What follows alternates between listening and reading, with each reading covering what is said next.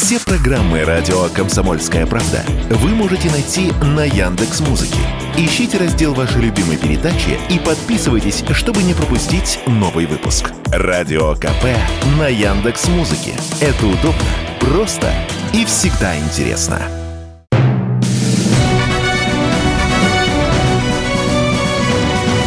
Клуб знаменитых путешественников. Совместный проект Русского географического общества и радио «Комсомольская правда». Здравствуйте, дорогие любители приключений. В эфире совместная программа Русского географического общества и радио «Комсомольская правда» Клуб знаменитых путешественников. У микрофона постоянно ведущий Евгений Сазонов.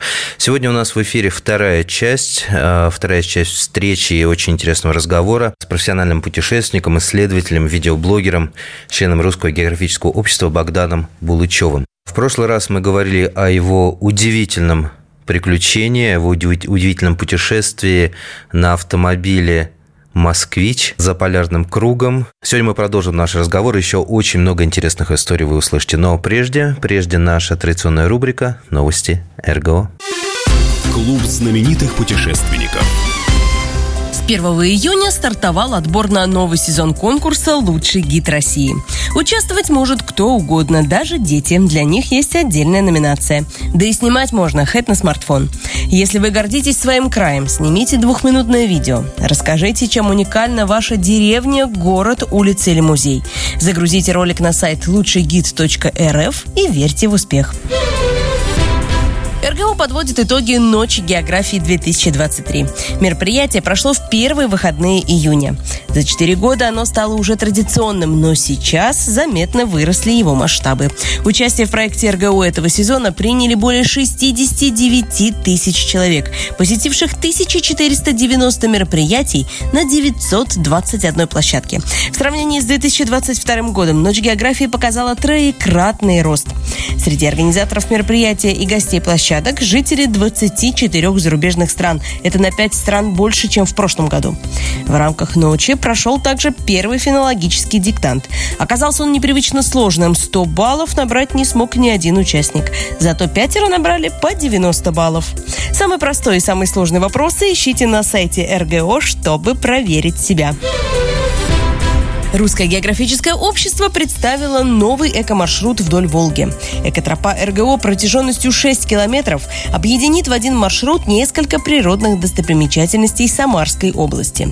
Путь начинается от старинного русского села Ширяева, куда удобно добираться по воде. Далее маршрут идет вдоль реки по предгорьям Жигулей, вдоль подношия Монастырской горы, горы Верблюд и заходит на склон так называемых Козьих гор – Дорога несколько раз выходит к природным смотровым площадкам, откуда открываются панорамные виды и на Волгу, и на лесистые склоны гор. Экотропа РГО на Волге будет оборудована информационными щитами, так что вы не только не заблудитесь, но и узнаете много нового. Клуб знаменитых путешественников – Возвращаемся в эфир. С вами снова Евгений Сазонов. В гостях у нас снова Богдан Балычев, профессиональный путешественник, исследователь, видеоблогер, член Русского географического общества. Справка. Богдан Юрьевич Булычев – путешественник, исследователь, видеоблогер. Член Русского географического общества, Ассоциации полярников и Координационного совета по развитию туризма в Ярославской области. В 2015-м организовал серию автомобильных тревел-проектов. В 2018-м первым в мире проехал до Северного полюса на фэтбайке. Это такой велосипед на больших колесах. Провел целую серию экстремальных экспедиций под эгидой РГО. На полюс холода, в сердце Азии и от мыса мыса Дежнева до мыса Рока.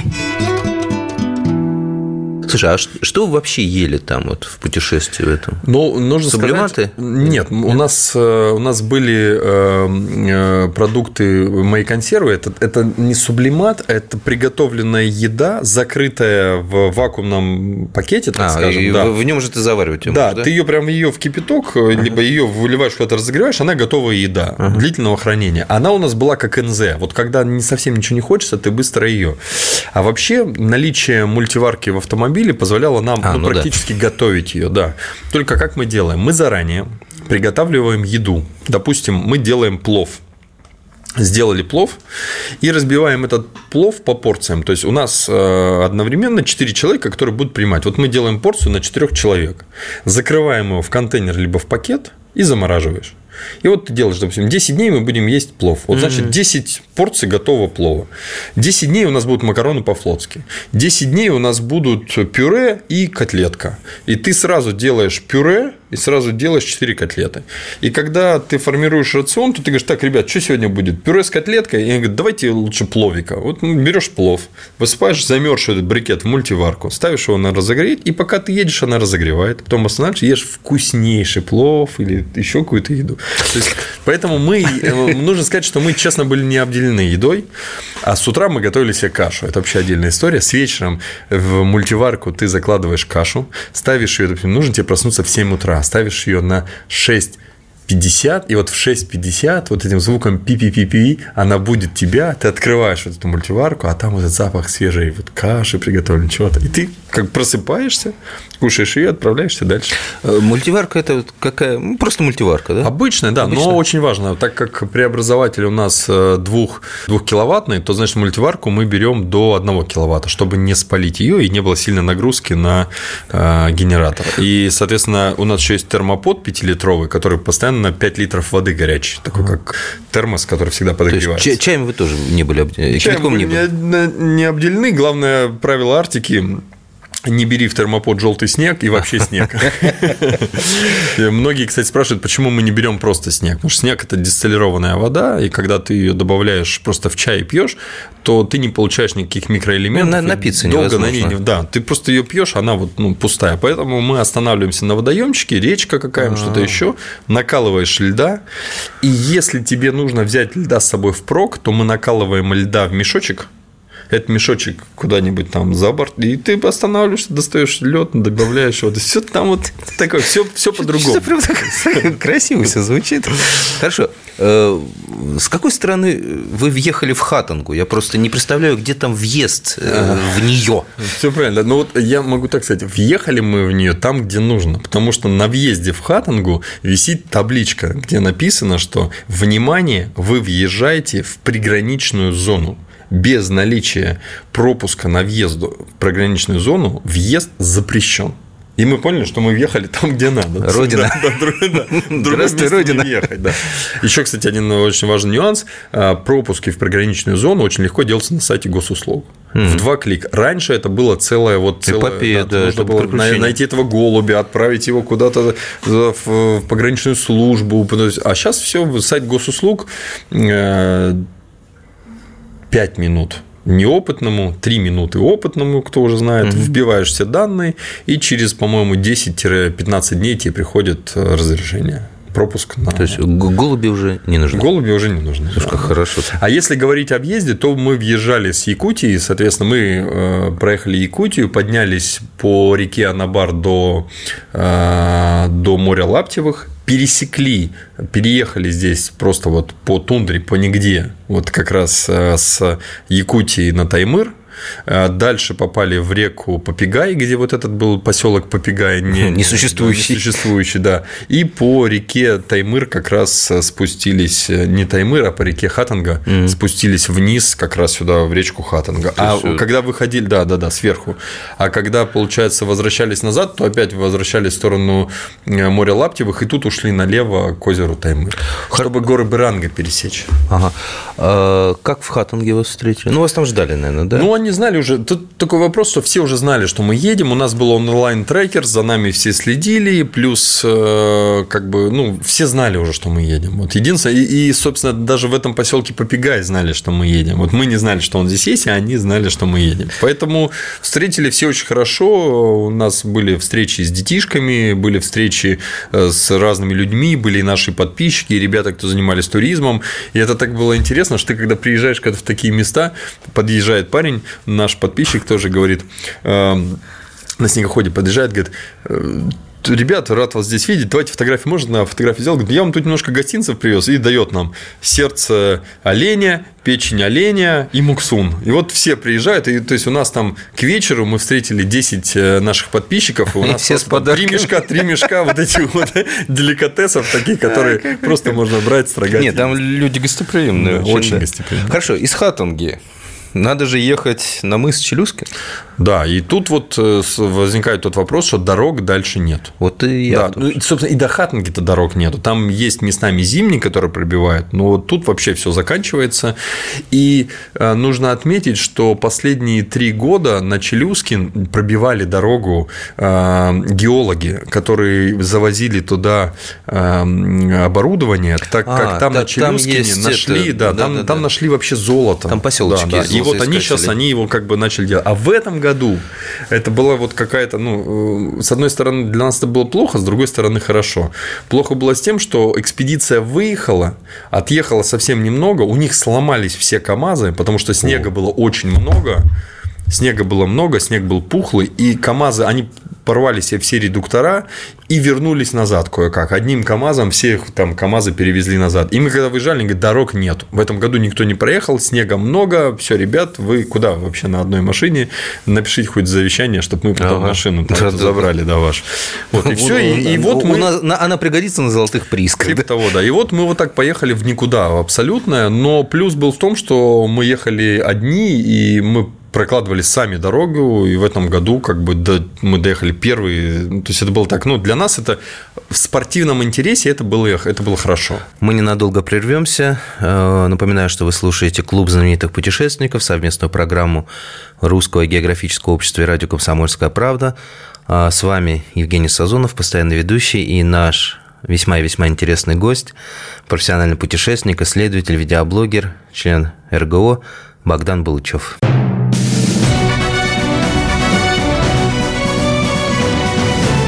Клуб знаменитых путешественников. Совместный проект Русского географического общества и радио «Комсомольская правда». Возвращаемся в эфир. Клуб знаменитых путешественников продолжает свою работу, распахивает перед вами свои двери, и вас на пороге этого клуба встречают два замечательных человека. Это, естественно, я, постоянно ведущий Евгений Сазонов, и еще более замечательный и интересный человек – это Богдан Булычев, наш сегодняшний гость, профессиональный путешественник, исследователь, видеоблогер, член Русского географического общества. Скажи, вот мне в голове просто не укладывается. Я, я понимаю, когда мы там шли на лыжах по, эту, по берегу моря Лаптевых, да, там, понятно, мы проложили трекинг, вот все. А вы как это? Вы же не можете ехать в никуда, да, или там по прямой? Ну, вот, там, где нет дорог, как вы прокладываете? Это, это так же, как, собственно, у вас в лыжах, это опыт. То есть должен быть опытный гид, а, либо опытный тот, кто понимает в этом. В данном случае я уже накатал вот этот вот свой опыт, и теперь я ну, различаю 50 оттенков белого, понимаю, где какой снег, и понимаешь примерно, как прокладывать маршрут. То есть, безусловно, это работа с картами. Перед тем, как выезжать, ты берешь обычные старые бумажные или электронные карты, смотришь перепады высот, смотришь, что вот здесь, чтобы мне перейти из дельты одной реки в дельту другую, вот есть вот это вот здесь низинка, но я должен подняться здесь, а спуститься должен чуть левее уйти сюда, потому что там обрыв, и ты заранее сразу прокладываешь весь этот маршрут, отмечаешь эти точки, проводишь их, э, соответственно, смотришь э, количество осадков, выпадаемого в определенных местах. Вот, допустим, здесь э, идут гряда гор, и ветер, который всегда поддувает, он всегда с этой стороны дует. Значит, левая сторона будет запечатана, а за этой сопкой с правой стороны будет, наоборот, выдуваться. Значит, нам нужно проехать правой стороной. Значит, нам вот туда дорога. Да, потому что здесь мы можем, ну, как бы упереться. И вот в подтверждение своих мыслей мы местами ну, давай проверим, как там приезжали, а там снега просто вот не прокопать его и за год. Поэтому это такой опыт. И еще нужно отдать должное, что есть э, э, онлайн Google, даже не онлайн, а как правильно сказать, э, Google карты, снятые со спутником они тебе дают картинку в реальном времени, не нарисованную карту, а в реальном времени. И ты можешь посмотреть, что вот тут действительно есть низинка, вот тут есть ручеек, вот тут есть маленький распадочек. Вот, ну, то есть ты, и вот собирая все эти данные, ты собираешь это все в кучу, и у тебя прорисовывается уже понятный маршрут, по которому ты дальше двигаешься. Сколько вы ехали от Хаттенги до мыса? Челюскин? От Хаттанги до Челюскина мы проехали, по-моему, за 10 дней, а на обратном пути мы проехали за 3 дня. И вот эти 3 дня – это был рекордом этого маршрута. До нас э, быстрее всех доезжали ребята на снегоходах. Это была экспедиция на снегоходах. Они на нескольких снегоходах добрались за 4 дня. И этот рекорд, а я даже не знал, что, честно говоря, что он там есть. Мы когда приехали назад, и мне все говорят, так это же рекорд маршрута. Я говорю, так мы просто ехали. Это не бывает. Да, ну, то есть, и вот, получается, этот рекорд в 4 дня держался сколько-то там лет, если там не, не 5 или, может, даже 10 лет, я, к сожалению, не знаю сколько. Вот. А мы на обратном пути проехали за 3. Туда мы слишком долго пурговали, мы ехали, перед нами выпадало огромное количество снега, ничего было не видно. Назад было примерно так же, но мы уже знали, где нужно, где будет пожестче, где будет помягче, куда лучше уйти, где лучше пройти ходом. Ну, то есть, уже вот как бы ты э, за месяц, пока ты там, ты накатываешь. Это вот как в гонке, в лыжах, и ты вкатываешься, и ты уже как бы ехал. Назад мы ехали совсем по-другому. Хорошо.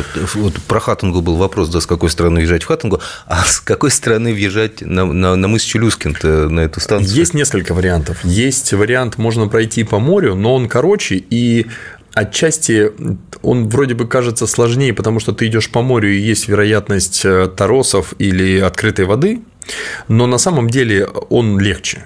Легче потому, что когда люди идут по морю, то э, опытные люди не идут по морю, вот так скажем, напрямки, там, где может быть открытая вода. Они режут от мыса к мысу. То есть вот есть бухта, ну, бухта промерзшая 250%. Ну, вот и ты идешь по краю бухты, потом опять мыс, если видишь открытую воду, через сухопуту его пере, перевалил, и опять через бухту. Поэтому идти по морю быстрее. Идти по суше всегда сложнее, потому что там очень много снега, там мало наста, там местами нету ветра, и поэтому снег просто складывается пухляком, его не перемещает никуда, его не утрамбовывает. Вот. И можно заходить с разных сторон. Ну, вы с какой Но мы зашли? зашли с правой стороны. Мы зашли со стороны Якутии, со ага. стороны э, вот материковой части. Там, э, грубо говоря, э, хорошее расположение как раз низин, где можно пройти между, так скажем, там есть распадки, по ага. которым мы и прошли. Если идти с левой стороны, то можно выходить в бухтах и просто идти по бухтам. Хорошо. Это будет короче, это будет быстрее, а, но это будет не так красиво. Потому что вся красота внутри материка. Ну да. Это же вот там вот все находится. Э, где вы там подъехали, заехали в этот в поселочек э, этих э, синоптиков? Ну, мы въехали прямо просто, опять же, вот с ниоткуда, просто с побережья. Выехали с побережья, потом просто вот увидели, что они там, выставили на них направление и просто поехали прямо. Все, приехали. Народ приехали. удивился? Или ну, они тоже ждали? Народ, народ, они знали, что мы едем, но не видели, что мы еще приезжаем. Mm. То есть мы вот этот вот момент, э, этап, который был последним, мы тоже его быстро проехали. И получается, мы приехали туда, метеорологов никого, ну, мы не заходили пока к ним, мы поехали сразу на Стеллу, потому что мы прекрасно понимали, что завтра может не быть погоды, что-то еще. И вот э, Арктика, она такая. Нужно делать все вот э, быстро, но в тот же самый момент ты должен понимать, что, как говорил Роаль Амундсен, что настоящий полярник должен уметь ждать. То есть, если пуржит, и ты не можешь никуда идти, просто спокойно сиди и жди. Пурга закончится, и потом пойдешь. Это будет надежнее, чем выходить в пургу. Но также это работает в обратную сторону. Ты понимаешь, что если сейчас хорошая погода, то делай сразу все дела сейчас. Может, завтра ты можешь просто сидеть в палаточке там. Сто процентов. Сто процентов. И вот мы понимаем, что все мы уставшие, но, как говорится, с корабля на бал. Мы поехали к мысу, выставили машины, сфотографировались. Эм, я даже шуточно оставил ребятам красный баф. Э, а, это... на, на якоре, да? Да, да, да, на якоре. Э, его в итоге мы его отдали потом э, начальнику полярной станции. Просто он ну, реально очень теплый, хороший баф. И мы прикололись, что это для следующих экспедиций. Когда открывали Южный полюс, ребята, то когда Скотт пришел на Южный полюс, он увидел красную палатку. Он же думал, что он его открывает, и он понял, что кто-то до него уже здесь был. И мы оставили нашим ребятам просто, чтобы кто не приехал, вот есть баф. А в итоге, когда приехали на полярку, наш он говорит, у вас такая технологичная одежда, ну что-то еще. Я слушай, там баф такой крутой лежит, давай заберем. Он прям хороший. Э, это не Бергенс, мы его сделали сами, но вот, как говорится, потому как уже дорабатывали его, понимали, что тут нужно сделать выемку, вот здесь нужно его ужать, а здесь наоборот сделать так посвободнее. И вот мы сделали такой свой... Ну что, я тебя поздравляю, начальник носит его. Он как раз... Я, я все гадал, откуда у него такой баф. Ну, Такой, потому что у него, у него серая куртка, вот когда мы пришли, да, и такой красный-красный баф. Я думаю, блин, как интересно. Мир тесен, мир тесен. Вот, ну и получается, что, э, как бы, еще раз говорю, зайти можно с разных сторон туда, вот, но самое главное не забыть выйти. Это тоже немаловажный вопрос. Сейчас, подожди, пока не вышли. А, ну, Вы когда приехали на, собственно, мыс Челюскин, где вот стоит столб, вот этот, пушка, К нам через пять минут пришли Пограничники, да? Конечно, да. Это отдельная история. Э, У нас, э, получается, стоит мыс, и на мыс направлена камера. Камера, ну так, немножко разбираясь в современной технике, я понимаю, что примерно где-то с 28, а то тире там 30 плюс зумом. То есть там прям чё- с четкой картинкой, мощная, с поворотной головой. То есть они сразу видели, что мы там, пришли к нам, мело очень сильно. Вот. э, В итоге э, ребята нас встретили, э, пригласили, говорят, ну пойдемте к нам, потому что как, ну, тут мы даже вас не, документы не можем, мы сейчас паспорта Да, откройте, они улетят. улетят, да. да, что-то Вот, мы зашли к ним туда, они напоили нас чаем. Самое главное, что у них был, что у них была теплая уборная. Это, я называю, это, это счастье для полярника. Когда ты, вот, как говорится, месяц живешь там вот в этих в диких условиях, то это просто невероятно. Вся команда сказала, можно мы и по очереди. Да, все- даже если не хотим, да, то все ушли просто просто, хотя бы умыться и посмотреть на него, да. Вот, в общем, мы, они нас напоили чаем, у них даже был интернет, мы подключились, сделали такую-то информацию, что мы дошли до туда, вот, э, созвонились по спутнику с нашим штабом, сказали, что у нас все хорошо. Ну, у нас был свой спутник, ну, в целом также из более комфортный. И после этого заехали на полярную станцию. Заехали на полярную станцию, подсняли работу полярников, как они работают, э, как они запускают свои метеорологические зонды, как они ходят просто с оружием там, где у них белые медведи. Они нам рассказали историю, как к ним э, туда э, летом пришла медведица с двумя медвежатами. А, и и, когда- прям под и- крыльцо, да. И пришел медведь, и который вот прям выжидал их там. И в итоге потом э, медведь э, сначала съел одного, а потом и второго съел. Ну да, когда мамка пыталась отбить первого, он сажал да, второго. сажал Да, второго, вообще да. ужасная история. Вот, ну, то есть, вот такие вот, они все это вот, ну, мы все подсняли, под- подсняли их быт, как они живут, э, переночевали и на следующий день отправились назад, э, потому что у нас была хорошая погода. И здесь тоже очень важно, э, если в обычной жизни мы можем выехать или не выехать, ну, просто давай поедем сегодня, там дождик, да, что, все равно поедем, то там ты должен точно смотреть погоду. Это еще очень важное правило любого путешественника. А самое главное, человека, э, кто э, руководит или отвечает за экспедицию. Потому что твое принятие решения может повлиять на жизни команды, которая идет с тобой. И вот э, выход или не выход, остаемся мы еще на день или нет, все нужно нам срочно выходить сегодня, или пять дней теперь пургуем здесь и не уходим, это вот очень важное решение. И здесь нужно как бы э, многие это принимают эмоционально, и было огромное количество ошибок, когда вот люди прям, ну, мы много там за кем следим, и я скажу, я поначалу также принимал решения, такие они были неправильные, там, 8 лет назад много было таких вещей, нет, все, мы едем, в итоге машина ломается, что-то еще, или там, ну, и ты возвращаешься назад, говорится, насел нахлебавший, все равно э, стартуешь не раньше, чем тебя опускает погода. Вот, поэтому мы мы понимали, что у нас как раз есть вот эти там 5 дней на то, чтобы выйти с Таймыра, и после этого там туда приходил опять в следующий дикий циклон, который нас задержал бы еще дней на 10. Ой, какой ужас. Да, и вот мы, наверное, поэтому мы так назад за три дня быстро вышли. Мы снова уйдем на небольшой перерыв. Напоминаю, что в эфире клуб знаменитых путешественников. В гостях у нас сегодня Богдан Булычев, профессиональный путешественник, исследователь, видеоблогер, член Русского географического общества, а с ним беседует постоянно ведущий Евгений Сазонов, то есть я. Скоро вернемся, не переключайтесь.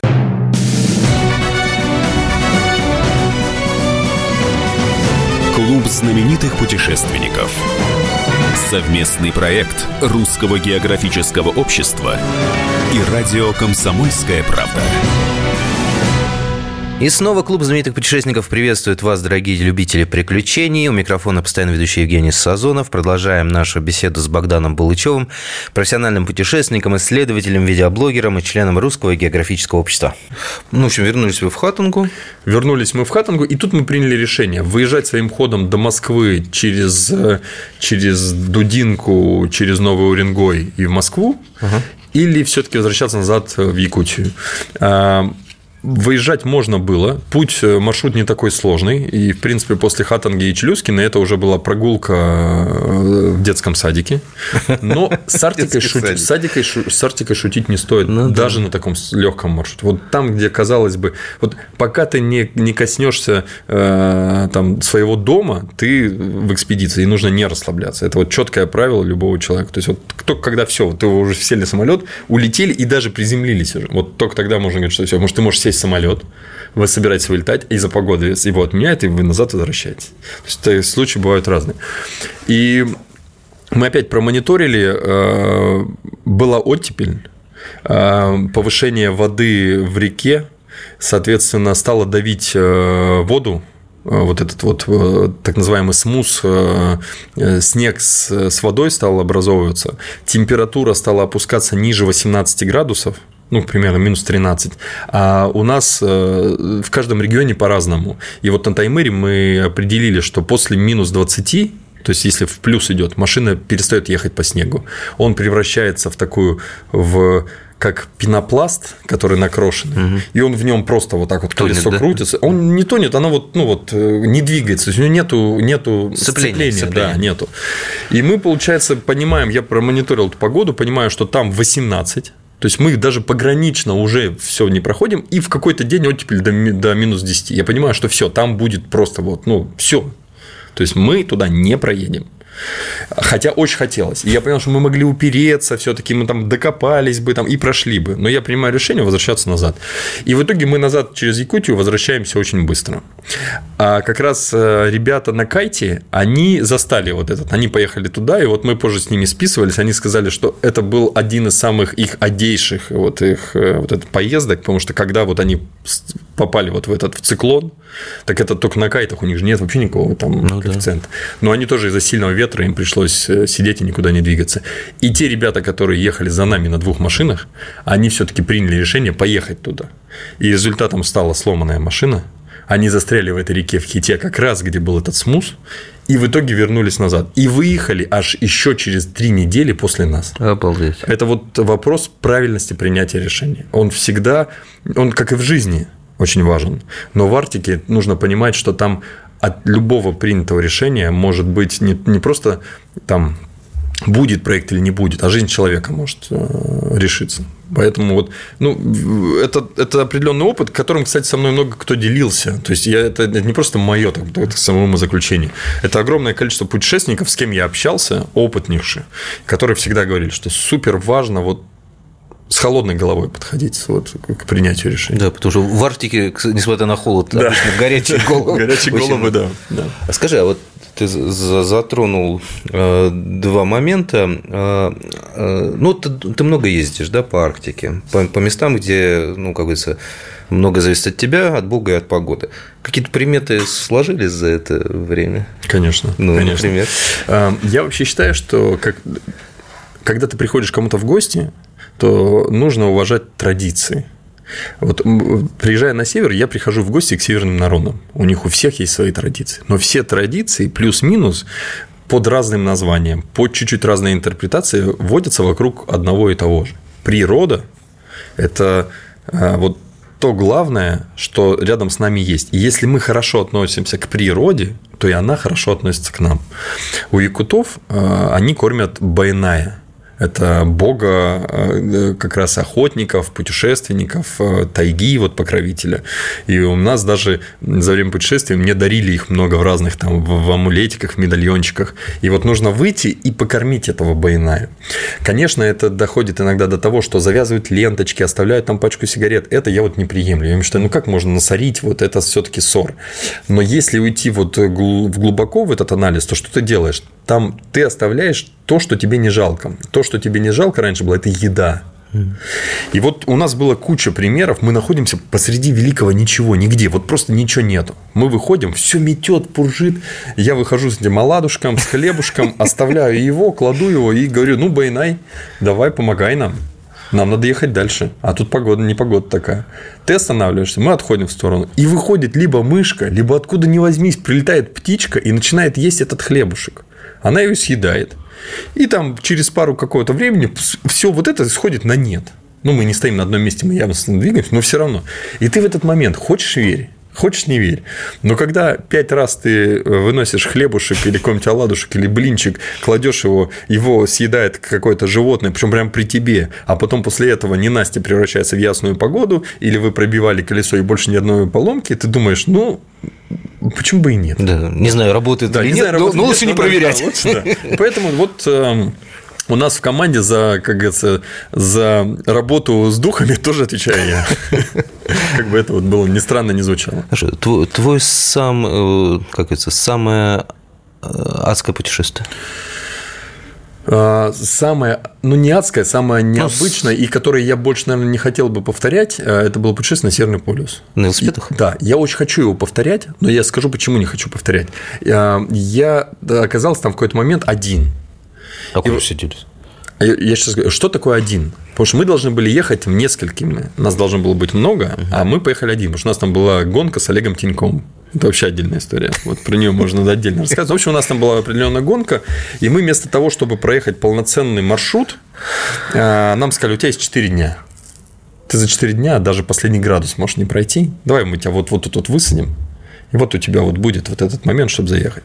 И вот в этот момент я остался один.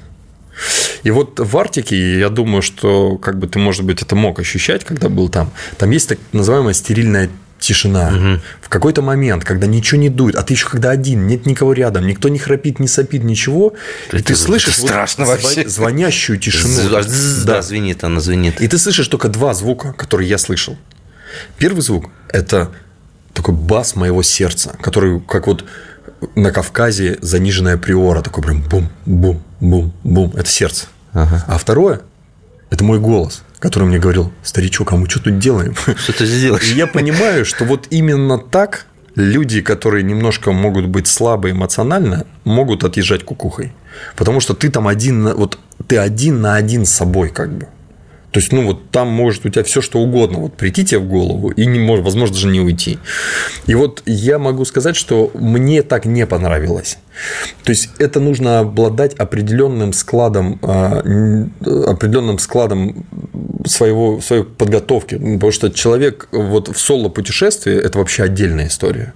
И это неплохо, не хорошо, но просто я считаю, что мне приятнее разделить эмоцию от достижения, эмоцию от преодоления какого-то препятствия, эмоцию от преодоления какого-то маршрута с кем-то.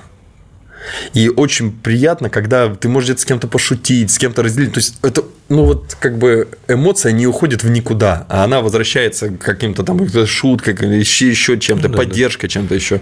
И вот поэтому я, наверное, считаю, что одиночное путешествие не моя вот фишка. Хотя в них есть определенная своя часть. Вот мне кажется, это прям... Ну, это вот, знаете, как э, человек должен к этому быть расположен. Там. Сангвиник, холерик там, и так далее. А что дома-то сидеть, да?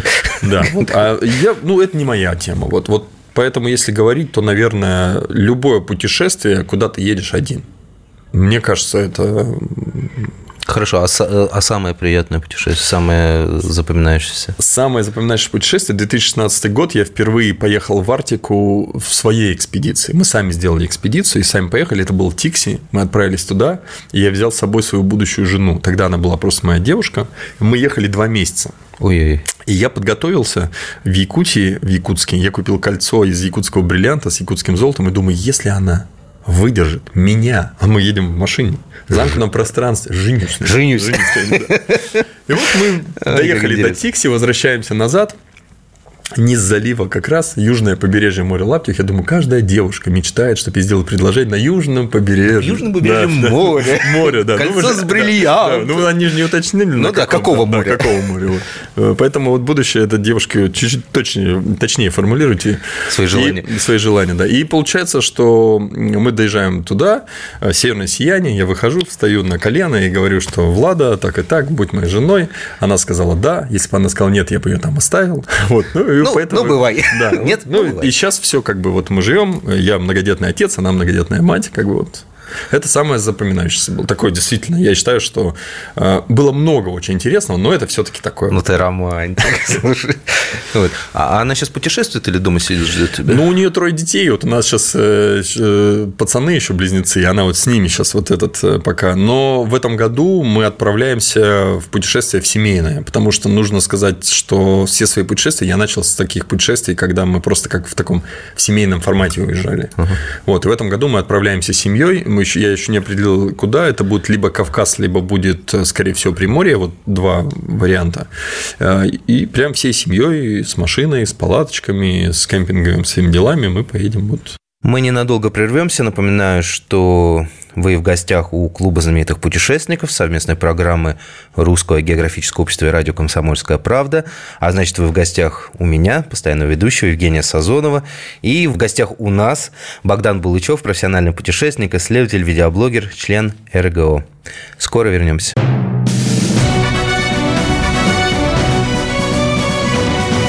Клуб знаменитых путешественников. Совместный проект Русского географического общества и радио «Комсомольская правда». Клуб знаменитых путешественников снова возвращается в эфир. А, председательствую здесь я, постоянно ведущий Евгений Сазонов.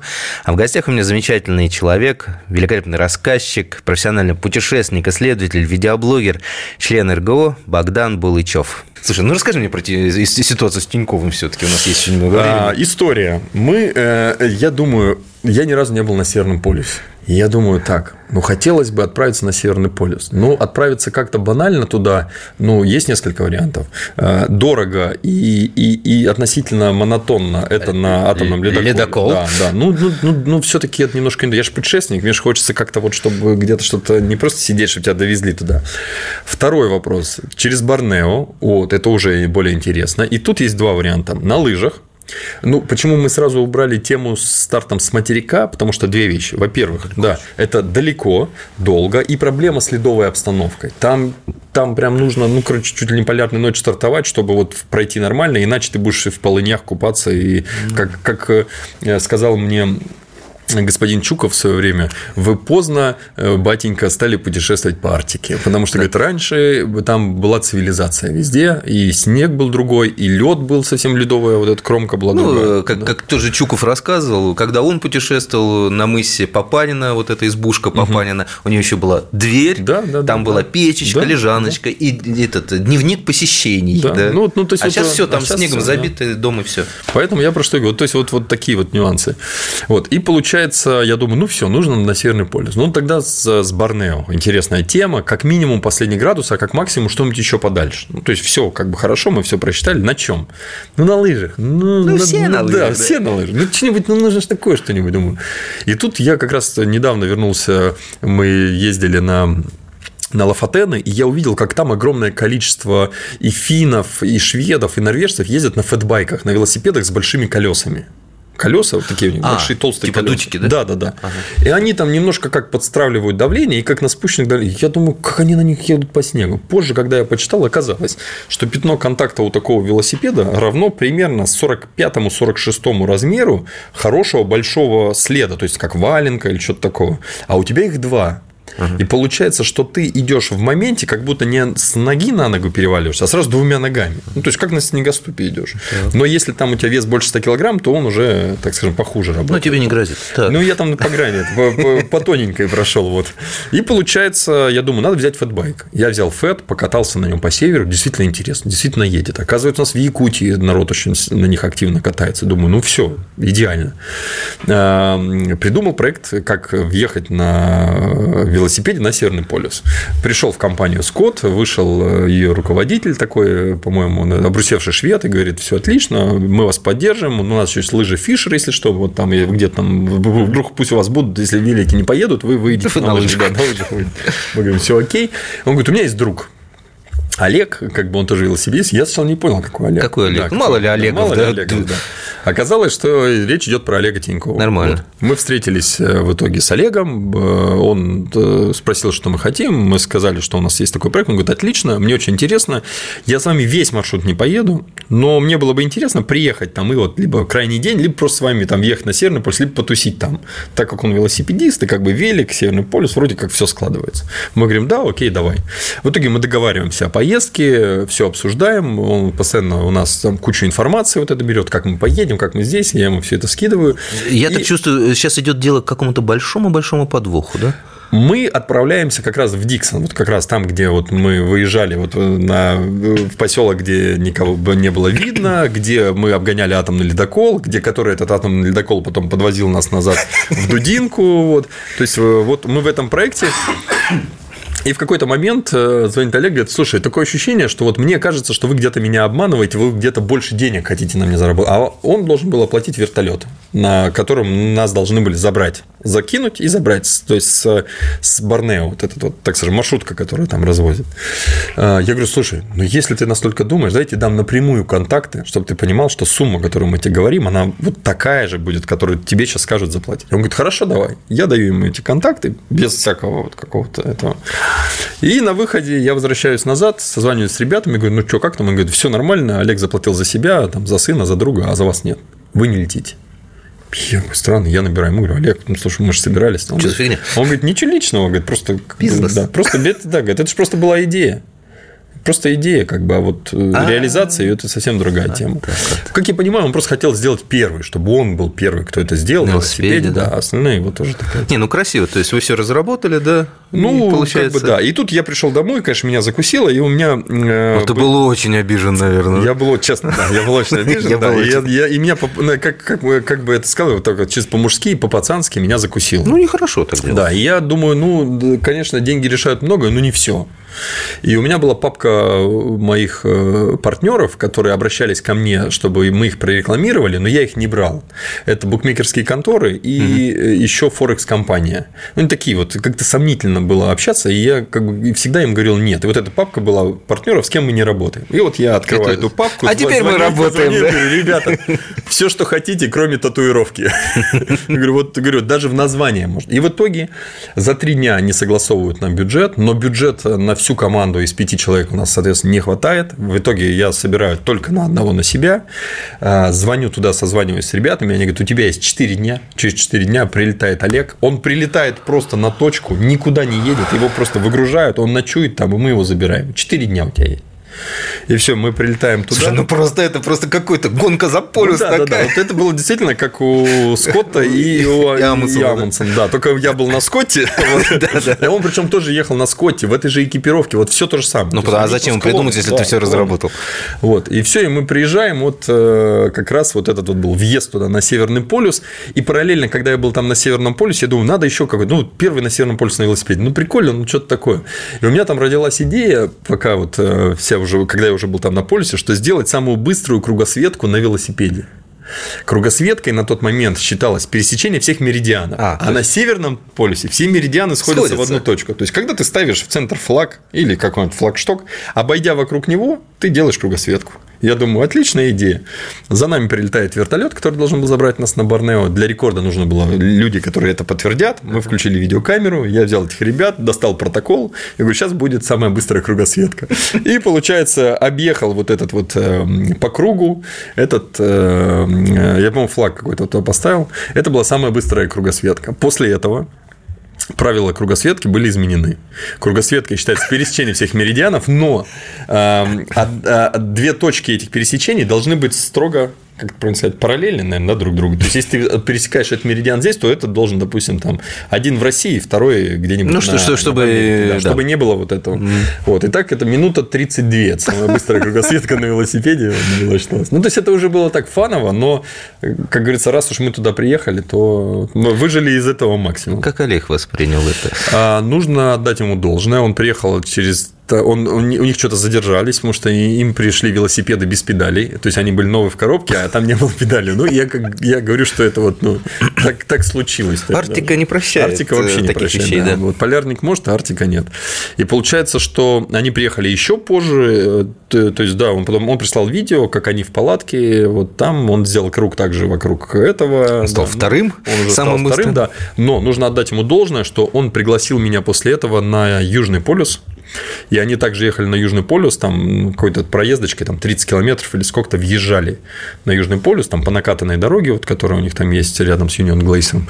Вот. Но это было слишком быстро, и я просто не мог так быстро, потому что там поездка стоила каких-то астрономических денег. Вот, и... Ну да, Южный полюс да, очень совсем, дорогой. Да, совсем дорого. Оно и северный-то не дешевый. Да. Ну, вот так получилось, что я стал первым человеком, кто въехал на Северный полюс на велосипеде, а Олег стал первым человеком, кто побывал за один год и на Северном, и на Южном полюсе на велосипеде. На велосипеде. Ну, вот такая веселая вот история. простая веселая Обалдеть. Не, ну, я не знал вообще. Вот так. Ясно. Куда дальше?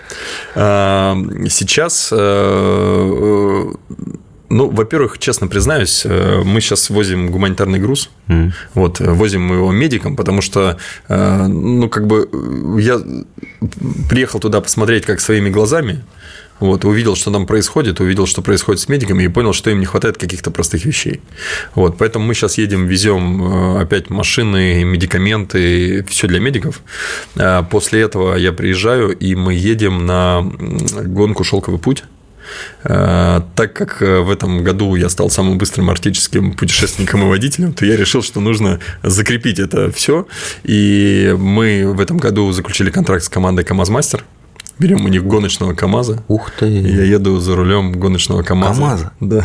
Ну это, же, ну, это же мечта. Ну, это, слушай, ну да. это вы об этом только мечтать. Но я могу сказать, что в Silkway я уже участвовал как пилот э, с командой Toyota за рулем Land Cruiser.